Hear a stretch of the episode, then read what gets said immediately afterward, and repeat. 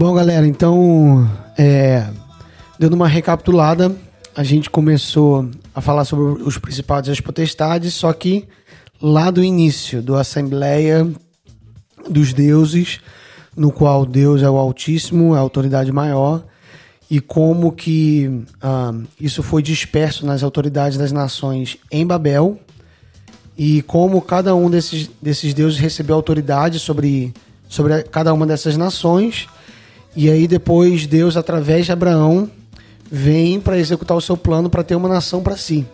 E agora a gente vai discorrer sobre esse plano. Como é que se dá esse plano? Como é que funciona? Por que Abraão? Por que Israel? Qual o propósito disso tudo? Então, pessoal, vamos lá. O melhor lugar para a gente ler, para a gente poder entender um pouco sobre isso, é Gênesis 15. No capítulo 15, a partir do 13, é, Deus, naquela conversa que ele tem com Abraão, que ele vai dar algumas promessas, ele vai falar um pouco sobre isso. No 13, ele vai falar assim: ó, Então o Senhor falou a Abraão: Sabe com toda certeza que a tua posteridade será peregrina em terra alheia, será reduzida à escravidão, será afligida por quatrocentos anos. Contudo, eu julgarei e castigarei a nação que fizer sujeitar-se à escravidão. Depois de muitas aflições, teus descendentes sairão livres, levando muitas riquezas. Aqui a gente sabe que está falando do, do período do Egito, né, gente? Tu, porém, gozarás de uma velhice abençoada, morrerás em paz, serás sepultado e irá reunir-te com os teus pais no mundo dos mortos. Todos, depois de quatro gerações, teus descendentes retornarão para estas terras, porquanto não expulsarei os amorreus até que eles se tornem tão malignos que mereçam ser severamente castigados. Então, aqui a gente tem uma promessa de, Abraão, de Deus a Abraão, e ele fala: olha, mas para essa promessa se cumprir vai demorar. Por quê? Porque eu preciso que, su, que a sua descendência vá para o Egito até que o povo amorreu, que é o povo que domina aquela área de Canaã, até que a sua malignidade, malignidade alcance uma estatura, alcance um. um, um cumpra-se, né? Um, um, um, grau de malignidade. E aí você me pergunta, Vinícius, mas por que que é, o que que Deus tem contra os amorreus? Por que que Deus quer usar Abraão para destruir os amorreus? Bom, aparentemente, né, quando você lê sem tentar entender aonde os amorreus se encaixam em todo esse plano que a gente tem falado até aqui, parece não fazer muito sentido. Mas, quando você pega uma descrição do que é um amorreu, você começa a entender. Porque amorreu é o termo genérico para todos aqueles povos que estavam ali vivendo em Canaã. Se você lembra qual era o, o, povo que vivia em Canaã, você vai lembrar qual foi o que que os, doze espias falaram, né, a respeito desses povos. Eles eram o quê? Povos gigantes. E a gente falou sobre isso lá em Gênesis 6, né? Que os gigantes são frutos da relação entre anjos e homens, né? É, se você pega, por exemplo, o livro de Amós, capítulo 2, no verso 9, ele vai dizer assim: ó, é, Amós está falando sobre Deus e está recapitulando a história né, da conquista da terra. E ele vai dizer assim: ó, Fui eu que exterminei os amorreus diante dos olhos de Israel, embora fossem homens altos como cedro e fortes como carvalho. Eis que destruí seu fruto na parte de cima e as raízes na parte de baixo. Eu pessoalmente vos tirei da terra do Egito e vos conduzi no deserto por 40 anos para que possuísseis a terra dos amorreus.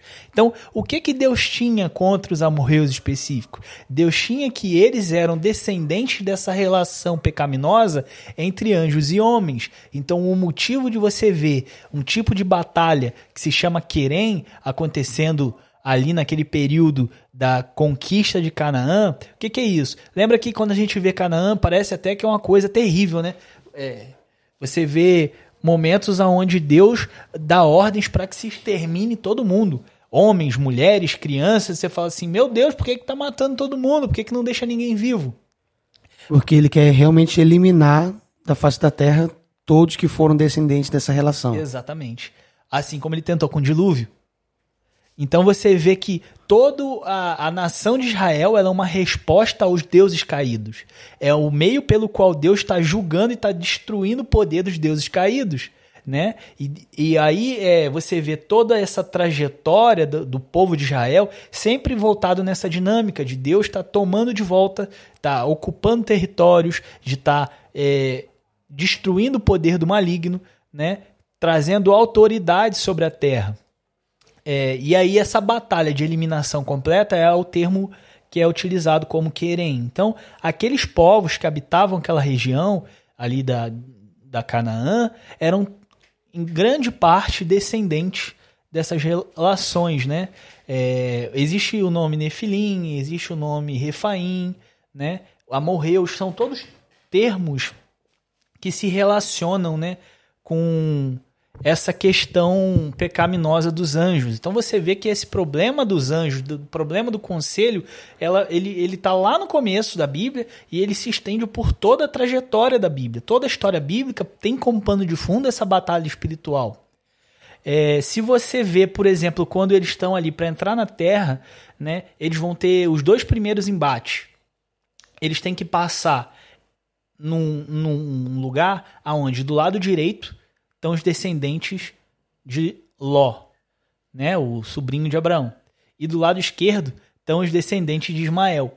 Por que, que quando eles têm que passar ali no meio, Deus fala para eles: não briguem nem com os descendentes de Ló, nem com os descendentes de Israel? Deus fala assim: não briguem com eles, porque essa terra é a terra que eu dei a eles. E eles já destruíram o povo dessa terra e já ocuparam o território. Então vocês não podem brigar com eles. Por quê? Porque eles não são híbridos. O povo que ocupa aquele território é gente como a gente. Então ele fala assim: passa por eles, faz um acordo com eles para você pagar para poder passar, mas não lutem contra eles. Agora, depois que você passar no meio deles dois, vocês vão encontrar os descendentes dos amorreus. Aí sim vocês podem começar a brigar. Então existe uma lógica por trás de por que, que eles não saíram brigando com os parentes porque os parentes já tinham cumprido sua missão, já tinham ocupado seus territórios, já tinham destruído os gigantes daquele território, e aí eles entram ali, e aí eles têm dois embates. O primeiro é com um rei chamado Sion, e o segundo é sobre com um rei chamado Og. A Bíblia, aquele texto ali você vai ver falando sobre a descrição de Og. Og era o rei de Bazã, é, uma região que compreendia dois lugares muito específicos chamado Astarote e Edrei. Esses reis são destruídos pelo exército de, de né, pelo povo de Israel, e ali vai dizer que Og era um gigante, que a cama tinha aproximadamente 4 metros de largura, né? Você começa a ver que realmente era uma coisa fora de série. E qual que é a importância desse território de Og, né? Og, ele era responsável por um território chamado Bazan na Bíblia, né? E Bazan compreendia a subida de um, de um conjunto de montanhas chamado Hermon, qual que é a grande importância do irmão? Porque lembra que eu falei anteriormente sobre é, o livro de Enoque? O livro de Enoque vai dizer que o lugar aonde esses Elohims que caíram se encontraram com mulheres e começaram a ter relações com essas mulheres, o lugar onde eles desceram do céu e botaram o pé na terra pela primeira vez é no Monte Hermon. O Monte Hermon do território de Bazan é o lugar aonde foi a descida dos deuses. Então, esse Og ele era responsável por um lugar que ele era conhecido naquele período, né? O território de Bazan, esse território inicial ali, ele era um território tenebroso. Ele era tão, ele era conhecido é, tanto pelos judeus quanto pelas nações ao redor. Por isso eu falo da importância de quando a gente faz a, o estudo da, do, do, texto, a gente atentar também para os fatores culturais e históricos, como a gente começou falando sobre isso. Porque uhum. olha só, Bazan é, ele é mencionado nos textos ugaríticos, né? O povo de Ugarite era um, era um, um povo próximo né, à, à, localidade onde hoje é Israel. Eles eram cananitas e eles, já, eles são os primeiros a falar sobre a mitologia cananeia, sobre Baal, sobre toda essa situação que a gente vai ver é, delongando por toda a Bíblia, né? E eles vão, eles tinham uma visão muito é, específica sobre esse território de Bazan, né? É, eles entendiam que Bazan era um território chamado território dos refaíns, né? Só que Bazan para eles significa, na verdade, na língua deles tem uma divergênciazinha chamado Bastan. E Bastan significa a morada da serpente.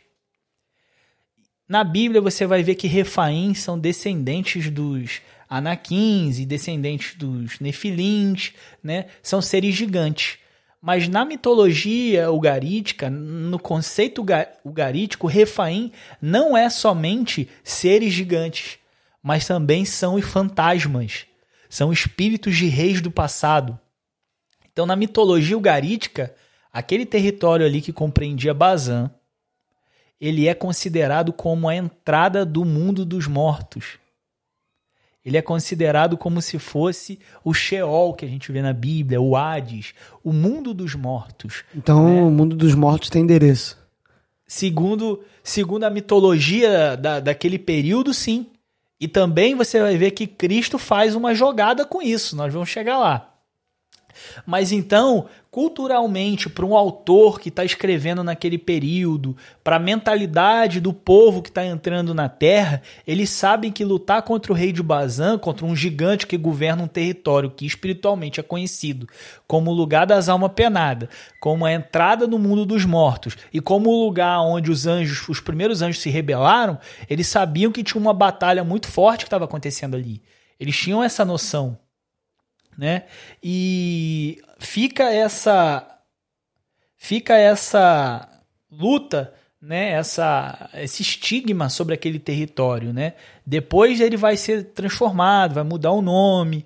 A gente vai ver isso um pouco mais à frente no Novo Testamento, mas você precisa ter essa ideia principal que ali é considerado como um lugar espiritualmente difícil, né? Um lugar aonde você vai encontrar os fantasmas, né? Dos, desses seres que são híbridos o livro de Enoque vai dizer que esses seres são os demônios que a gente conhece hoje, os tão falados espíritos imundos. Né? É, por quê? Porque eles não são nem seres humanos e nem anjos. Então eles não ficam presos nem no mundo dos mortos, nem conseguem subir ao céu. Então eles ficam vagando esse mundo atrás de corpos pelos quais eles possam possuir para poder satisfazer suas necessidades. É como Cristo falou no Novo Testamento a respeito daquele que expulsa o demônio, mas não limpa a casa e aí não edifica e aí de forma que vem volta com mais sete. Por que que você quando vê esse pessoal que recebe espírito, eles querem beber cachaça, quer comer farinha, é, frango, é, são, são sempre coisas relacionadas assim a fatores sensoriais, paladar, sentimento, sexo. Por quê? Porque, segundo isso que eu estou falando para você, está relacionado à necessidade de é, situações que são materiais para seres que estão desencarnados. Então, eles precisam possuir corpos para poder desfrutar desses prazeres. E esses são que a Bíblia vai chamar de espíritos imundos. Não são os demônios de grande escala que estão influenciando a cultura de um país ou a mentalidade de uma geração, mas são seres que estão aproveitando dessa vida de pecado das pessoas que estão possuindo pessoas para se satisfazer, para poder é, prolongar um pouco mais a seu, a, a, o seu desfrute, do seu deleite, dos seus desejos, né? É, então Bazan ele é considerado esse território dificultoso e aqui é importante a gente falar um pouquinho sobre um texto que vai falar sobre Satanás. Por quê? Satanás, né? Você vê que ele já quando você chega em Gênesis ele já caiu, certo? Ele não, não tem uma explicação é, histórica sobre a sua queda, tá? E a gente, a partir disso que eu tenho falado para você, você vê que teve a queda de Satanás antes do Éden, mas depois, quando as filhas dos homens começaram a habitar a terra, houve outras quedas com os filhos de Deus. Né? Então, Satanás não foi o dono de todas as quedas, ele não estava. Ele não caiu. As outras quedas não estavam diretamente ligadas a ele. Mas tem um texto que fala que é, ele é muito particular, ele é diferente. É, Isaías 14 é esse texto, né, que fala sobre a queda. Tem dois textos que geralmente a gente usa para falar da queda de Satanás, que é, é Isaías 14 e Ezequiel 28. Só que Ezequiel 28, se você for parar para analisar, isso já é uma discussão antiga de alguns teólogos, você vê que ali tem é divergente, né? Você pode tanto interpretar que aquela que aquela alegoria se trata de Satanás, mas você também pode é, interpretar que aquela alegoria se trata da queda de Adão. Ela não tem uma interpretação unânime. É, ela tem uma, uma divergência antiga já. Né? Só que o que, que me chama atenção em Isaías 14? Isaías 14 me chama, me, me chama atenção desde o início. Ó, no verso 4 ele vai falar assim, ó. Entoa uma sátira que zombará do rei da Babilônia. Essa palavra sátira que é traduzida aqui é justamente o termo que mais me chama atenção, porque ele no hebraico, ele não significa somente uma sátira, mas ele fala de você fazer uma comparação depreciativa. Diferente de Ezequiel 28, que ele, ele faz sim, né, um, um certo jogo de palavras, esse, esse, esse, esse capítulo aqui, ele tem uma. Um, é Deus mandando Isaías fazer uma comparação depreciativa entre o rei da Babilônia e um outro ser que ninguém sabe quem é. Então aqui você tem certeza que ele está comparando o rei da Babilônia a alguém. Entende? E ele está comparando de forma depreciativa esse alguém.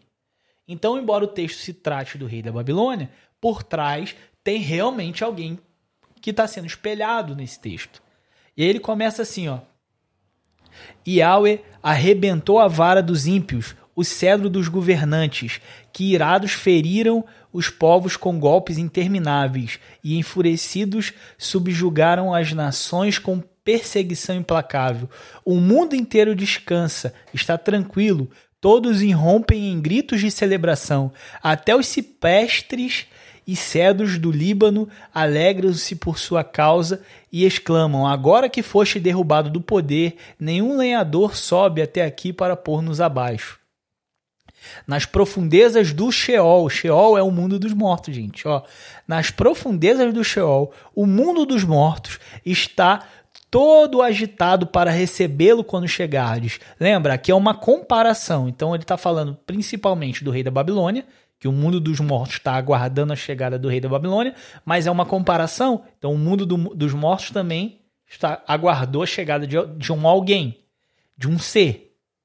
E aí ele fala em momentos a esse ser e em momentos ao rei da Babilônia. Ele fala assim: ó, por tua causa, além de despertar os espíritos dos mortos, todos os príncipes e governantes da terra, e faz levantar os seus tronos todos os reis das nações. Todos eles se interpelam e o questionam. Então também tu fostes abatido como nós e acabaste na mesma condição que estamos? A tua soberba foi lançada também no Sheol? Na sepultura, no mundo dos mortos?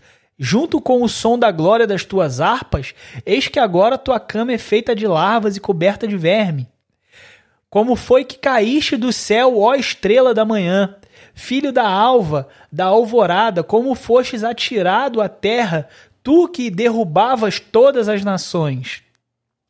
Afinal, tu costumavas a declarar em teu coração: Hei de subir até aos céus e erguerei o meu trono acima das estrelas de Deus.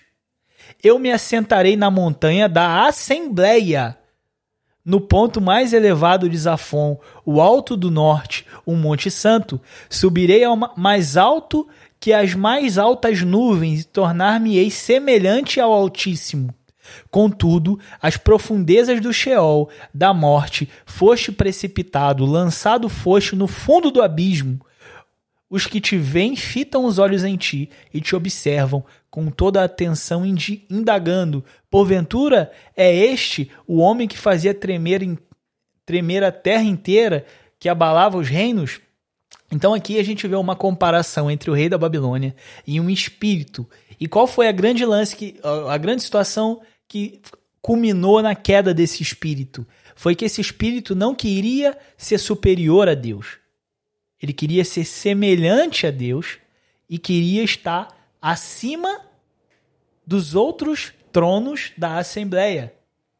Ele queria fazer um meio de campo entre os tronos e o Altíssimo. Ele queria ser a pessoa que fazia exatamente isso. É, é era, ele queria ser o que estava acima dos outros anjos, mas que, que era semelhante a Deus. Satanás não caiu querendo ser superior a Deus, gente. Isso é, isso é lógica. O Satanás é mais esperto que a gente. Ele, vê, ele via Deus é, face a face. É impossível alguém ver a Deus e achar que consegue ser superior a ele. O que Satanás queria era ser superior aos demais anjos. Ele queria ser semelhante ao Altíssimo e não superior. E por causa dessa soberba, dessa tentativa de ser melhor do que os outros, Deus o expulsa do de Sião, da, Da Assembleia. da Assembleia, e o lança no mundo dos mortos. E quando ele chega no mundo dos mortos, os espíritos dos mortos começam a recebê-lo e perguntar: Ué, mas não era você o cara? Como é que agora você tá, tá aqui igual a gente? Então, é, por que, que isso é muito importante? O termo que ele usa aqui, tu estrela da alva, é importante. Porque em toda a Bíblia, quando você vê a palavra estrela, com raras exceções, está se referindo a anjos. Por exemplo, em Jó tem um relato da criação. E nesse relato vai dizer que quando Deus criava o mundo, os filhos de Deus, que são as estrelas, cantavam glorificando a Deus enquanto Deus criava a terra naqueles sete dias. Quem são essas estrelas que cantavam e glorificavam a Deus? São os anjos. Se você pega, por exemplo, Apocalipse, você vai ver que existem sete estrelas. O próprio Jesus revela para João que as sete estrelas são sete anjos. O único lugar que você vai ver que anjos não são estrelas é no sonho de José, que ele, os próprios irmãos interpretam que cada estrela é referente a um patriarca. Aham. Então, no Antigo Testamento e alguns pontos do Novo, você vai ver sempre ligações entre estrelas e anjos. Por exemplo, a Bíblia fala é, lá no, no sermão, Jesus dando o sermão no escatológico, ele vai falar que os poderes do céu seriam abalados e um terço das estrelas seriam lançados na terra. Pensa comigo. Na massa de uma estrela, você acha que realmente ali são estrelas literais que vão cair sobre a Terra? Fisicamente não teria como. É impossível. Impossível. Ia destruir a Terra. Quando ele está falando de seres, é, de estrelas serem derrubadas, ele está falando justamente de seres espirituais sendo lançados na Terra. Eu vou ler um texto a seguir que fala sobre isso. Mas você vê que então haviam estrelas e havia uma estrela específica. Qual é? A estrela da manhã. A estrela da manhã é Júpiter. E essa estrela Júpiter, que é o equivalente ao Zeus grego, né? É, ao Júpiter e aos Zeus, gregos, aos, Zeus era o, era o deus do panteão grego, no caso, né? E, Zeus é o deus do panteão romano, se eu não me engano, ou vice-versa, né? Então, essa estrela da manhã específica quis ser maior do que as outras estrelas, que são os membros do conselho. E por isso Deus a lança no mundo dos mortos. Bom, aonde é a entrada do mundo dos mortos na ideia de um judeu do Antigo Testamento? O território de Bazã. Por que no que- Monte Hermon. por que, que isso é importante? Isso tem extrema ligação com o Novo Testamento, gente. Lembra que a, é, a Bíblia fala que Jesus só fazia o que viu o Pai fazer. Como Jesus sabia o que o Pai ia fazer? Como Jesus via? Simples, Deus não fará nada sem antes revelar o profeta, certo? Então, como eu vejo o que o Pai vai fazer? Vendo o que o profeta falou. Quando Jesus é, lia os profetas, ele entendia o que o pai ia fazer, então ele sabia se comportar. É por isso que a Bíblia em todo momento vai falar, por exemplo, no livro de Mateus vai dizer: Jesus saiu de tal lugar e foi para tal lugar, e cumpriu-se a palavra do profeta tal, e mudou para outro lugar e aí cumpriu a palavra do profeta tal. Porque ele teve, obteve conhecimento lendo os profetas Sim. e cumprindo a palavra. É porque a gente tem a, a- a interpretação, quando a gente lê, que parece que Jesus era uma pessoa que tinha experiências vi- visionárias o tempo todo. Toda noite ele subia na montanha para orar e Deus abria um telão na frente dele e ele viu o que tinha que fazer no dia seguinte. Mas não é isso. Sempre envolveu estudo. Jesus era um mestre da Torá. Entende? É muito mais do que experiência mística. É esforço. É esforço de leitura, de busca, de compreensão da palavra, para você conseguir entender o que Deus vai fazer através do que é profetizado. Então Jesus sabia o que o Pai faria porque ele via fazer. Como ele viu o Pai fazer? Através do estudo dos profetas, certo? E é por isso que a Bíblia vai dizer que Jesus só fazia o que o pai, viu o Pai fazer. Ele só ficava indo de um lugar para outro, curava um e não curava outro. Tudo isso era para se cumprir as profecias. Jesus era um cumpridor de profecia, mas para cumprir ele precisava entender elas. Então ele estudava, sabia como ela ia ser feita, então ele sabia como se posicionar. E aí o que, que acontece? Existe um momento no evangelho que ele é muito importante. Que é o seguinte, ó. é Mateus 16. Mateus 16, no verso 13, vai contar uma história. Ó. Quando Jesus chegou à região de Cesareia de Filipe, consultou seus discípulos. Quem, penso, quem as pessoas dizem que o filho do homem é? E Simeão Pedro respondeu: Tu és Cristo, filho do Deus vivo. Ao que Jesus lhe afirmou: Abençoado és tu, Simão, filho de Jonas, pois isso não foi revelado a ti por carne ou sangue, mas pelo meu Pai que está no céu. Maravilhoso, né? Bom, você já parou para pensar onde fica Cesareia de Filipe? Chuta. Onde? Bazan. Então Jesus pega os discípulos, leva eles para Bazan, que era entendido como a entrada do inferno, a entrada do mundo dos mortos, e pergunta para Pedro: E aí?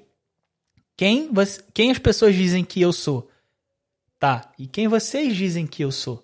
Ele fala: Você é Jesus, o Filho do Deus vivo. Aí, o que, que acontece? Em Bazan, no território espiritualmente difícil que eu falei, né, a habitação dos mortos, a, entendida como a entrada do mundo dos mortos, do inferno, tá? Jesus olha para Pedro e fala: não foi carne nem sangue que te revelou, mas meu Pai que está no céu. Aí no verso 18 ele diz assim, ó, é sequência, gente, tá na sequência. Ó, da mesma maneira eu te digo que tu és Pedro, e sobre esta pedra edificarei a minha igreja. Que pedra? A revelação de que Jesus é o filho de Deus. Certo? Aí ele olha para ele e fala: edificarei a minha igreja e as portas da onde não do inferno então Jesus leva os discípulos até o inferno para falar para eles assim: olha, aqui, aqui é a entrada do inferno, tá vendo? Nós estamos em Bazan. Então, aqui eu estou revelando para vocês que através da revelação de que eu sou filho de Deus, as portas desse lugar não vão prevalecer contra você. E aí, quando a gente lê esse texto, a gente acha que as portas do inferno estão nos atacando. Mas na verdade, não. Jesus leva eles na porta do inferno e está falando assim: gente, entra aí e ataca o inferno.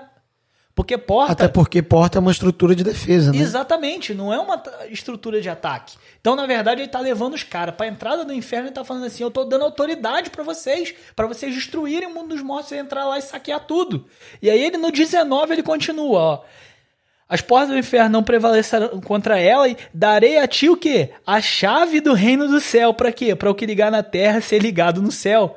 E o que desligar na terra, haverá sido desligado no céu. Ou seja, eu estou dando autoridade, eu estou dando poder. Vocês serão uma potestade. Ele leva os discípulos até a entrada do inferno, até a entrada do mundo dos mortos, para falar assim: tá vendo isso aqui? Isso não tem poder sobre vocês. Uau. Então, Jesus ele é estratégico. Jesus ele faz as coisas, ele tem um, ele, ele tem um motivo naquilo que ele. Toda Nada é por acaso. Não é por acaso. Não é por acaso. Por exemplo, depois desse discurso aqui, o que, que Jesus faz? Jesus sobe um monte, certo? Pensa comigo. Eu falei que Bazan é um território específico, por quê? Porque ele abrange uma região que é considerado o mundo dos mortos e também abrange a subida de uma montanha chamada Hermon, que é considerado o lugar onde os deuses desceram. Depois disso aqui, desse momento aqui em Cesareia de Filipe, a Bíblia diz que ele sobe um monte com seus discípulos. E é o monte irmão? Que monte é esse? Provavelmente, o monte mais próximo é o Monte Hermon. Então ele sobe um monte e lá em cima o que, que ele faz? Se transfigura. E aí Moisés e Elias aparecem diante dele eu te pergunto, por que, que Jesus está lá se mostrando glorificado no, no alto do monte? Para quem que ele está se revelando? Você acha que ele está se revelando diante dos discípulos ou dos principados e potestades que habitam aquela montanha? Mas Elias e Moisés seriam principados? Não. Elias e Moisés são figura da lei dos profetas. Sim. Entendeu? Mas é, ele está mostrando que através da Bíblia, né, a lei e os profetas, ele está usando a autoridade daquilo para dizer eu sou a encarnação do que a Bíblia prova. E ele está se mostrando como ele realmente é. Ele está se mostrando glorificado. A Bíblia diz que ele tudo ficou é, que ele ficou reluzente. Lembra que a gente fala de glória, que glória é brilho, que glória é luz? Uhum. Então, ele se transfigura para poder provar os seres espirituais que estão naquela montanha De que ele é realmente quem ele, que diz ele, que é. Ele tá afrontando os principados e potestades. O que, que acontece em seguida? Ele desce a montanha, expulsa um endemoniado, ele tira, expulsa o demônio de uma criança, que só sai com jejum e oração, lembra? E aí, momentos depois, ele é levado para a cruz, aonde ele vai fazer o quê? Ele foi lá no formigueiro do capeta, cutucou o formigueiro do capeta, desceu e morre na cruz. Para quê? Para expor publicamente principados, potestades.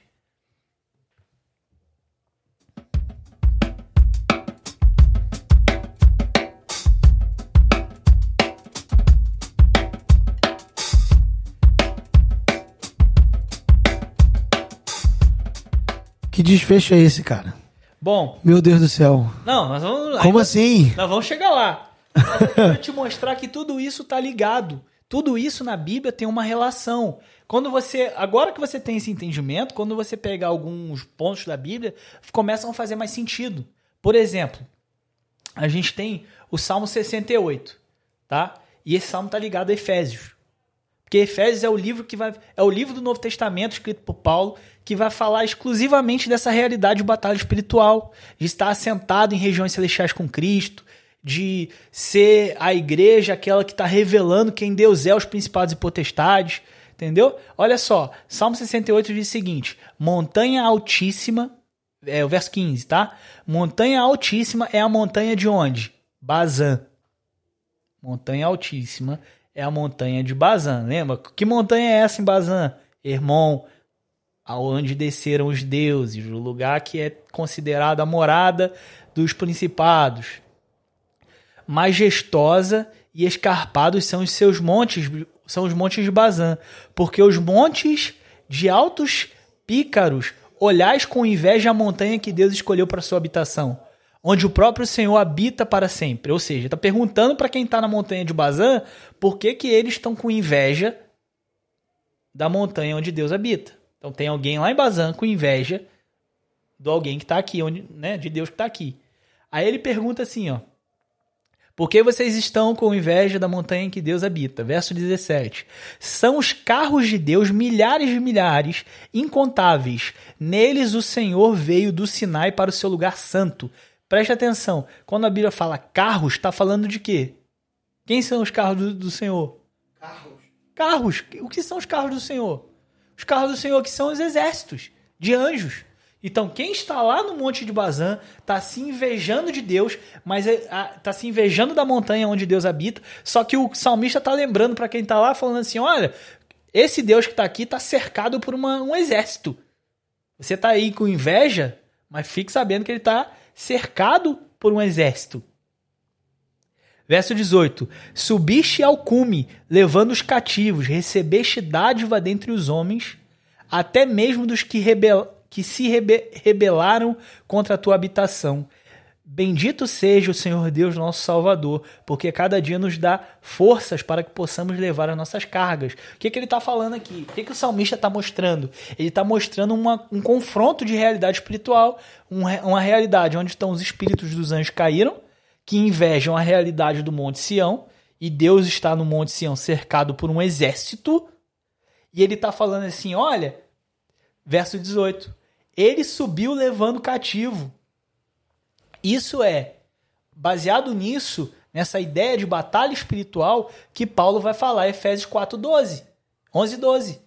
Que ele vai falar que Cristo levou cativo o cativeiro, recebeu dádivas, é, recebeu homens como dom e os deu à igreja, que são apóstolos, profetas e mestres, pastores, Pastores, mestres, evangelistas. evangelistas. Ou seja, Paulo está com essa visão da guerra entre uma montanha e outra, que representa a luta entre seres espirituais. Quando ele fala assim, nessa luta, ele tomou cativo, né? Ele, o cativeiro, ou seja, aquilo que aprisionava a humanidade, foi tomada por foi aprisionada por Cristo, e desse cativeiro ele tirou homens que deu de presente à igreja. E esses homens foram dados de presente à igreja para quê? Ele vai falar para a edificação dos santos, para que todos cheguemos à maturidade, à estatura de Cristo, como a gente falou no início, né? com o fim é, de aperfeiçoar os santos para a obra do ministério. Ou seja, o livro de Efésios ele é todo é, pautado por um, um, um, uma coisa subjetiva. E essa coisa que está subjetiva é essa realidade da luta espiritual, das coisas invisíveis que estão por trás da realidade das coisas. O que é, Paulo está falando ali em Efésios é que Deus destrona né, o poder dos principados, das nações, através de Cristo e toma para si homens. E desses homens ele separa alguns para profetas, apóstolos, evangelistas, pastores e mestres para edificar o seu corpo. E aí ele diz que esse corpo é a plenitude daquele que satisfaz todas as coisas, que Cristo se assentou à direita de Deus e Deus colocou principados, potestades, dominadores desse mundo debaixo dos seus pés e que nós, seu corpo, somos a plenitude. Ou seja, ele fala que Jesus está sobre, triunfando sobre todos eles e que nós, no seu corpo, somos participantes dele, também estamos pisando sobre essas coisas. Pisando sobre essas coisas, entende? Isso refere à autoridade. Sim, a autoridade da igreja. É exatamente aquilo que, fal... aquilo que Cristo falou quando ele leva os discípulos para a entrada do inferno e fala: Eu estou dando autoridade para vocês, eu estou dando a chave do reino para o que vocês fechar ficar fechado e para o que vocês abrirem ficar aberto. Então, qual é a diferença da igreja em relação a esses seres? A diferença é: esses seres têm poder do céu para a terra. Eles estão nas regiões celestiais influenciando a terra. A igreja está. A influência vem de cima para baixo. Sim. Mas a igreja está na terra influenciando o que acontece lá. Então, uma influência mútua? Oi? É uma influência mútua? Eu Eles acho... influenciando de lá, a gente influenciando daqui? Eu acho que não é mútuo, eu acho que é inverso. Eu acho que é inverso. A gente está na Terra com o poder de mudar regiões celestiais, mudar o que acontece no céu. Por quê? Porque o que acontece no céu é o que importa. Tudo que acontece na terra é reflexo do que acontece no céu. Então Deus está dando para autoridade para a igreja que está na terra o poder de mudar o que acontece no céu. Então, se nós queremos impedir o que acontece na terra, nós não vamos lutar contra carne nem sangue. Aí é o que Paulo está ensinando. Não é contra carne nem sangue, é contra principado, potestade aonde? Nas regiões, regiões celestiais. celestiais. Efésios é todo baseado nisso. Entendeu? Por isso ele fala sobre revestir da armadura de Deus. Ele vai falar sobre essa luta é contra carne nem sangue. Ele está falando que através da igreja, Deus está revelando a sua multiforme sabedoria para quem? Para os principados e potestades das regiões celestiais. Ou seja, através da igreja que está na terra, Deus está se revelando a esses seres. Deus está mostrando a sua infinita sabedoria.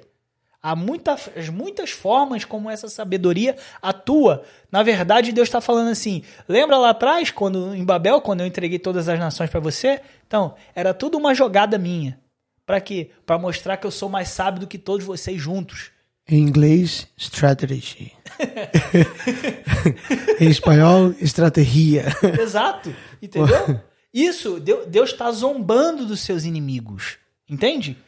Mostrando que, na verdade, ele sempre teve o controle. Sim, ele tá tudo. falando assim, cara, pode juntar todo mundo que não dá um perto de mim.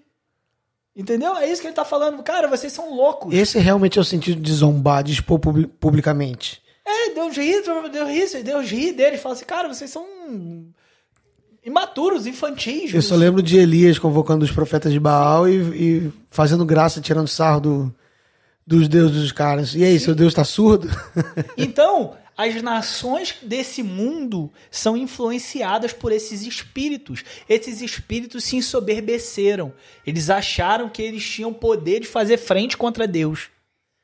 E aí Deus falou: tá bom, fica cada um com uma nação aí, eu fico sem nenhuma, nós vamos ver quem vai vencer no final.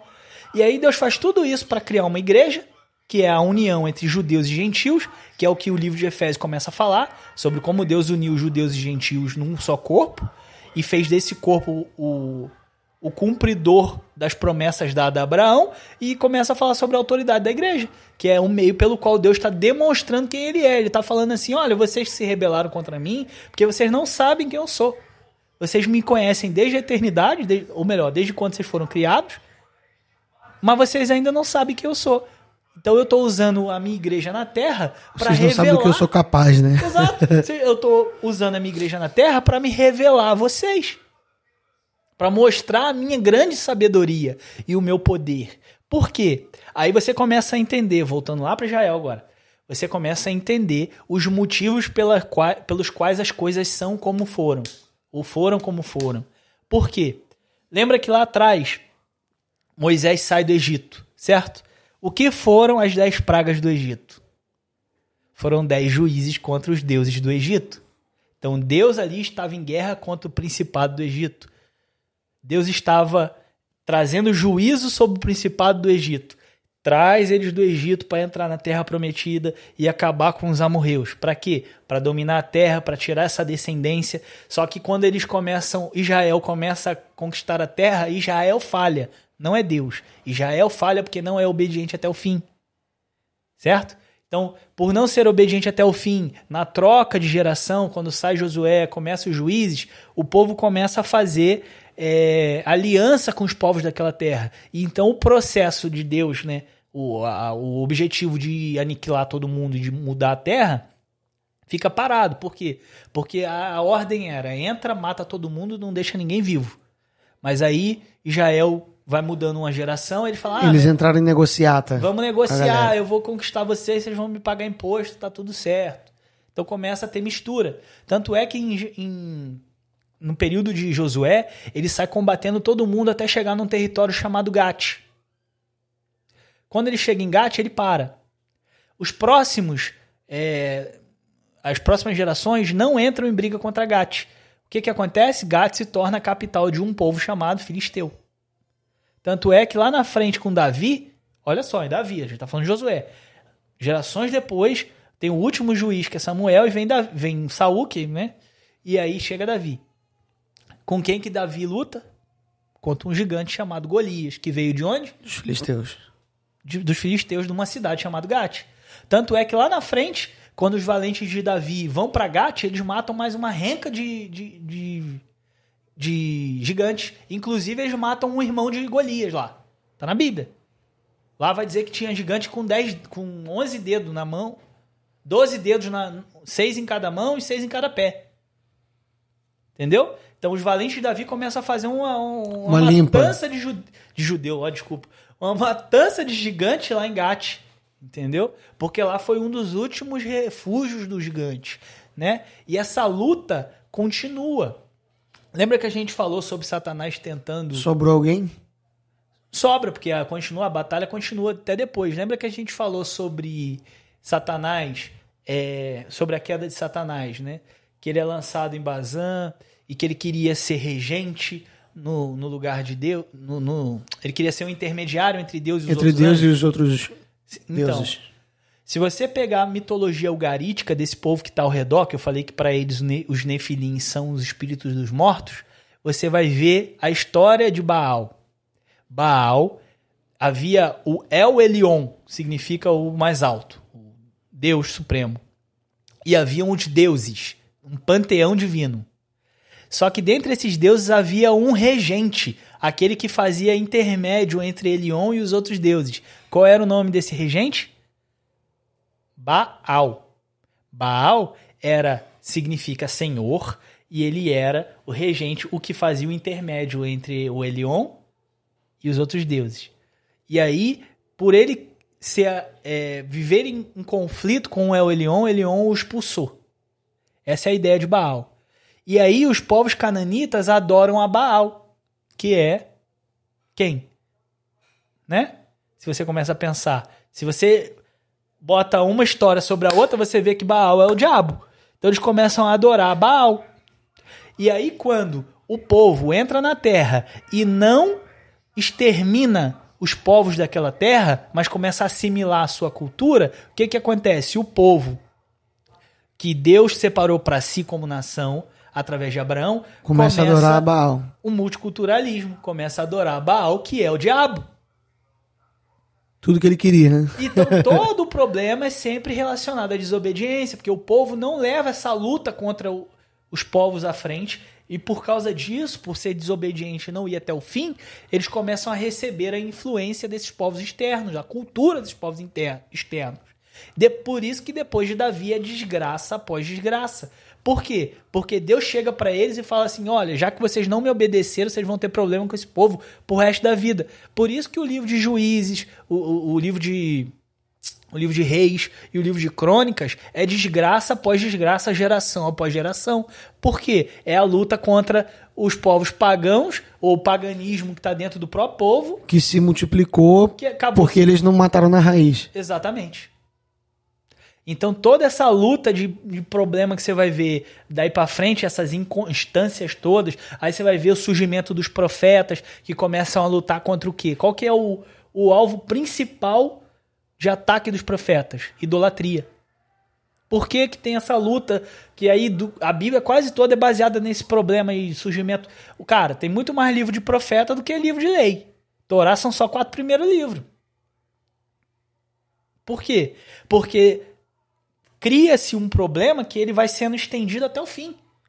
Então, em outras palavras, se Josué e a geração seguinte fosse até o final obediente, exterminasse esse povo, a gente não teria o livro de, de crônicas, de reis, até, até teria, mas não, Não com essas que- é. sequências Não, né? Não de batalhas e problemas que se sucederam por causa disso. É lógico que Deus é soberano. Né? Claro, A claro. gente sabe que é, tinha um propósito. Deus não perdeu o controle. Isso já estava tudo predestinado. Mas o que eu estou querendo dizer é que poderia ter sido diferente se aprovesse a Deus e se ele tivesse feito algo diferente. E Deus estaria no controle do mesmo Sim, jeito. Isso Exatamente. não vai mudar nada. Né? Mas aí você começa a entender o porquê que a Bíblia é do jeito que é. Você vê que todo esse contexto de batalha espiritual. Talvez você nunca pensou nisso que eu tô falando agora, mas agora que você tá entendendo o que eu tô falando, você tá olhando para a Bíblia e você tá tendo uma leitura completamente diferente, porque você tá vendo que a batalha espiritual, na verdade, influenciou a Bíblia toda. Então, Com todos os personagens. tudo, tudo tem relacionado a isso, essas lutas, esse problema. O, o cara que não. Quem escreve livro que não é profeta é, é alguém que tá no exílio. Tá lá o problema da briga entre principado e potestade. Ah, Esté. Esté tava onde?